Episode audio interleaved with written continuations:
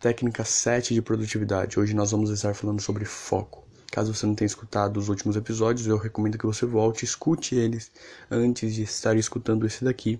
Mas caso você já tenha escutado, vamos embora para a aula. As pessoas estão iludidas com a ideia de que ser multitask é uma virtude, quando na verdade ser multitask, fazer várias coisas ao mesmo tempo, só carreta problemas na vida das pessoas. Estresse, ansiedade, improdutividade, tá? A falta de foco gera muitos problemas.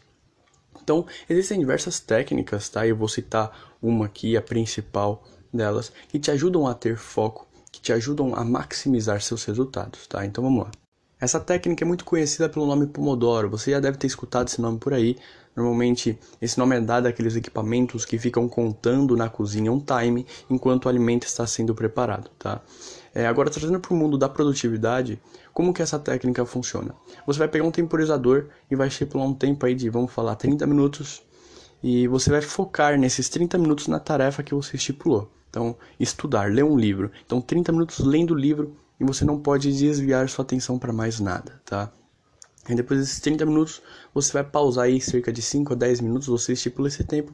É claro, não deixe o tempo de pausa ah, maior que o, o tempo de, de, foco, tá? Então você estipula um tempo de pausa, tá? Descansa e depois você volta. Você vai repetir isso aí por mais ou menos quatro vezes. Na quarta vez, esse tempo de pausa, essa recompensa que você te dá por ter tido foco no momento de trabalho ou de estudo, você vai aumentar ela, tá? Vamos falar que seja 5 minutos, aumenta para 10, 10 aumenta para 20, 25, tá?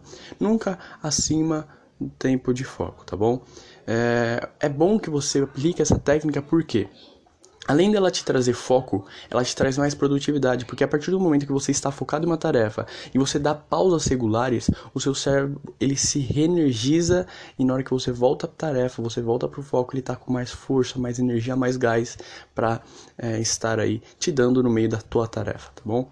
É, outra coisa, recompensas, você cria o hábito de te recompensar após terminar certa tarefa. Isso também te incentiva a continuar, não só com o hábito, como com qualquer outra coisa na sua vida, tá? Você acaba criando o hábito de executei e me recompenso. Então eu continuo executando porque nosso cérebro ele gosta de recompensas e quando ele é recompensado por algo, a tendência é que ele volte a fazer esse algo, tá? Então assim, essa técnica é bem básica, você pode utilizar o próprio timing do celular, o próprio temporizador do celular, ou você pode baixar aplicativos de produtividade. Existem aplicativos pagos e gratuitos, tá? Só que costumam ser bem baratinhos e costumam ter muitas ferramentas, inclusive o iFnoses que nós falamos em alguns episódios anteriores, tá?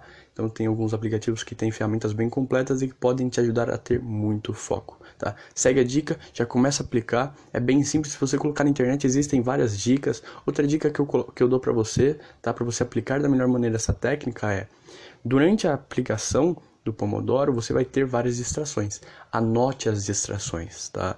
E aí depois você volta revisando as distrações e vê o que, que você pode evitar e o que você não pode evitar. O que são distrações que infelizmente você vai ter e o que são distrações que você pode estar cortando. Nós falamos sobre distrações em alguns episódios anteriores, por isso que eu falei lá no início que é importante você ver os outros episódios para que você consiga ter a melhor eficiência com essa técnica, tá? São todos episódios um complemento do outro, então é, caso você não tenha escutado, repito, volta lá, escuta, vai ser de grande valia inclusive para essa técnica e para sua vida, tá bom? Segue a dica, coloque em prática hoje e tamo junto.